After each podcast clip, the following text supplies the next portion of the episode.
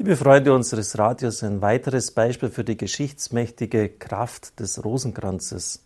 Im Jahr 2009 wurde dem jungen Bischof Oliver Dash Dome im bevölkerungsreichsten Land Afrikas in Nigeria die Diözese Maiduguri anvertraut. Fast zeitgleich etablierte sich dort die Terrororganisation Boko Haram, deren erklärtes Ziel es war, das Christentum auszulöschen. Bei vielen Massakern und Anschlägen wurden Hunderte von Christen getötet, weit über 50 Kirchen und Kapellen zerstört. Von den ursprünglich 125.000 Katholiken in seiner Diözese sind 70.000 auf der Flucht. Stellen Sie sich das vor, liebe Beter, liebe Zuhörer, mehr als die Hälfte. Der Bischof war verzweifelt. Boko Haram ist für ihn nichts anderes als ein dämonischer Kult. Bis vor kurzem hat er noch die Entsendung westlicher Truppen gefordert, um dem islamistischen Terror die Stirn zu bieten. In Mali ist das ja erfolgreich geschehen im Jahr 2013, als französische Fallschirmjäger die Terroristen aus Teilen Malis vertrieben.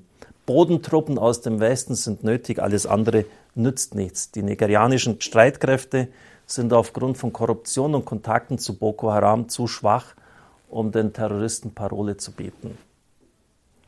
Der Bischof betete verzweifelt Ende des Jahres 2014 vor dem Allerheiligsten den Rosenkranz in seiner Kapelle. Plötzlich sei ihm Jesus erschienen. Der Heiland habe nichts gesagt, ihm aber ein Schwert angeboten. Er habe es angenommen und in diesem Augenblick, als er es in der Hand hatte, ist daraus ein Rosenkranz geworden. Dreimal hat Jesus gesagt, Boko Haram ist verschwunden. Die Bedeutung der Vision sei ihm sofort bewusst gewesen. Mir ist klar geworden, dass sie mit dem Rosenkranz Boko Haram vertreiben können. Und weiter, diese Terroristen denken, dass sie mit dem Niederbrennen unserer Gotteshäuser und unserer kirchlichen Infrastruktur das Christentum ausrotten können. Niemals. Das Gebet, besonders das des Rosenkranzes, wird uns aus den Klauen dieses Dämons Terrorismus befreien und diese Befreiung hat schon begonnen. So der Bischof, und er ist überall hingegangen, hat jetzt den Rosenkranz verbreitet.